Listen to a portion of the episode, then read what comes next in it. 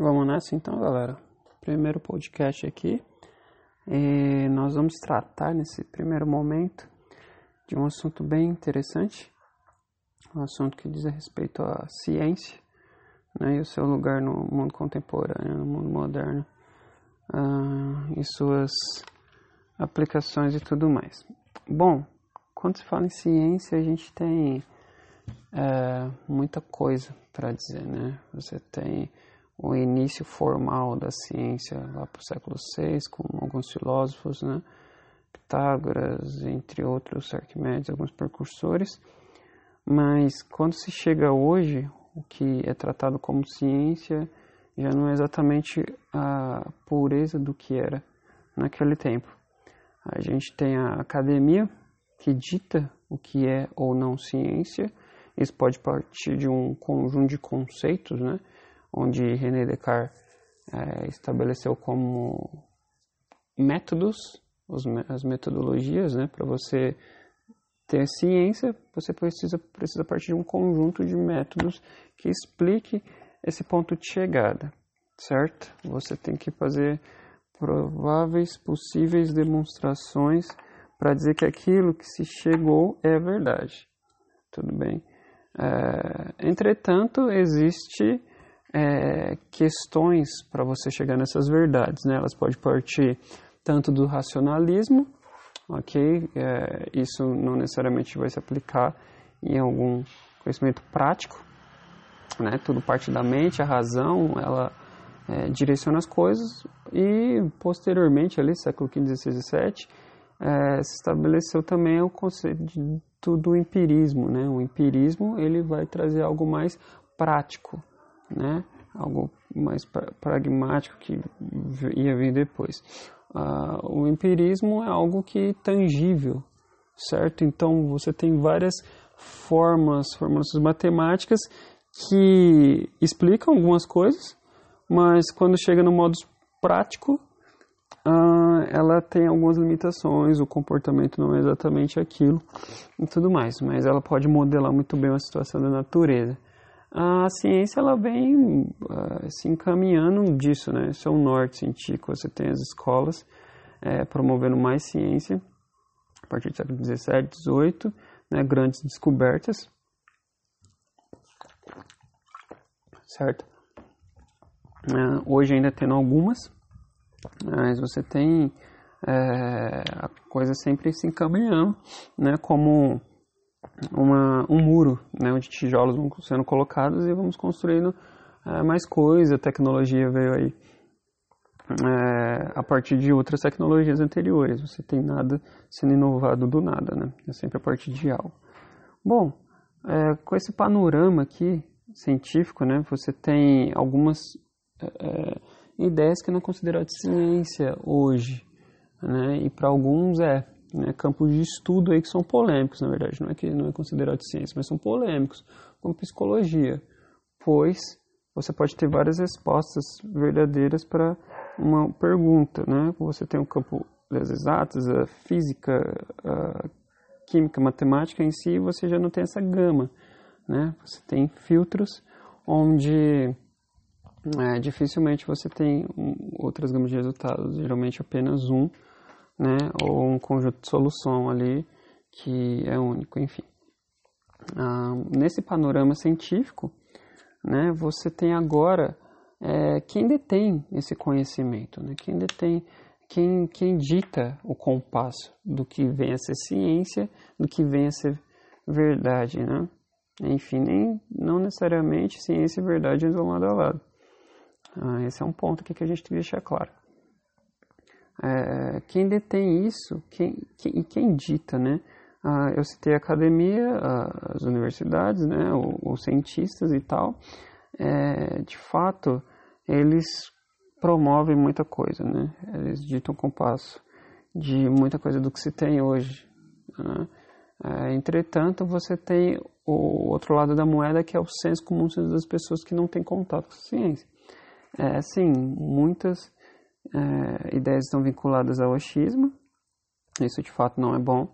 Né? Concepções pessoais, talvez funcionou para pessoa, acha que vai funcionar para todo o universo. é, isso não é verdade também. Então você tem essa, esse complexo aí de, é, de rivalidade, mesmo não sendo colocado um frente ao outro. Você tem o senso comum, né, que são ideias é, a priori que parte de, de uma construção pessoal, geralmente. Né, o senso comum é um conjunto, é um grupo de pessoas, às vezes, que sempre caminham naquela direção e aí formulou que aquilo sempre vai ser. E você tem a ciência que procura provas, tal, demonstrar e trazer uma verdade geralmente adaptada. É, hoje, né? A ciência hoje às vezes fica à mercê dos seus, ah, dos seus escritores, dos seus é, criadores e tal. É, é bom lembrar que todo aquele que cria algo, que cria uma ideia, um princípio, uma fórmula e tal, ele sim vem acarretado de ideias, certo? Ah, o que, que eu quero dizer com isso? Ele é influenciado de alguma forma por algo, ok? Por alguma crença, por, não é só os dados ali que, ah, que promovem ah, ah, o conceito científico, ok? A ideia, a proposta, a fórmula ou a, a tese, ok? Você não pode desvincular o autor, o escritor, o cientista da sua pessoa. Se esse autor ele é agnóstico, ele vai trazer conceitos para sua fórmula. Se ele crê é, nas religiões romanas, pagãs, antigas, ele vai trazer isso junto com sua ciência. Se ele é um cristão, ele vai trazer o conceito é, do cristianismo, querendo ou não, ali. Ok? Não quer dizer que isso vai enfraquecer a sua ideia, jamais. Né? O ateísmo também não enfraquece em nada o estudo, o campo científico. Então é bom deixar claro: o grande problema é o, é o senso comum. O senso comum, justamente da abertura para os estudos, pesquisadores sérios, né, que pode contribuir um pouquinho para a gente sair desse marasmo que a gente vive hoje, de que tudo que é dito é verdade. Né? Esse daí é um absurdo. É um absurdo e a gente não consegue crescer quando a gente acredita nessa frase. Né? Tudo é verdade, então não existem mentiras, não existem farsas, não é preciso é, buscar né, a, verdade. Isso eu estou falando do campo científico. Né? Então tudo é, é relativo, né? um relativismo exacerbado. É, então, assim, quando um Einstein traz a ideia da relatividade no seu campo de estudo, é, não sei se ele estava pensando no que a gente pensa hoje como relativistas, né? Mesmo nós não queremos. É, ele estava trazendo um novo modelo, um modo de pensar no, no espaço-tempo tal. Mas, enfim, o que eu quero trazer com tudo isso? O tema da FUVEST desse ano foi exatamente essa ideia da ciência né? E, e a sociedade moderna. Você tem muita gente dizendo algo que é complicado afirmar, né? que muito do que se tem hoje né? é, é fruto de questões meia, como eu posso dizer, hum, meia, meias verdades, né? as verdades, muita conspiração por trás do que se tem hoje. É muito complicado você dizer que Galileu Galilei, você dizer que outros grandes da ciência, é, que outros grandes da ciência tiveram um comportamento meio obscuro com relação a ela, não foi verdadeiro aquilo. Né? Então, assim, são muitas conspirações e tal, que aí envolve discussões sobre uh, o formato da Terra, né? E tal. E entre outros. É complicado. Complicado você refutar anos de história, tudo, né? Eu, eu, eu não duvido que sim, possa ter alguma parte ou outra que a gente precisa refutar sim, né? Alguns pontos aí, mas todo o contexto é um pouco, é um pouco complicado. Você vai ter alguns pensadores, né, como o Kempis, Thomas Kempis, o alemão, é, que diz que o conhecimento científico ele, ele empaca na questão do viver bem, né, da pessoa virtuosa. Geralmente quem vive só aglomerado do conhecimento científico, ele perde a sensibilidade humana. Ok? Então, assim, você tem hoje o que? O, o que é o mundo contemporâneo? Né? E qual o papel da ciência nesse mundo contemporâneo? É ajudar né, a retornar um pouquinho aos pilares.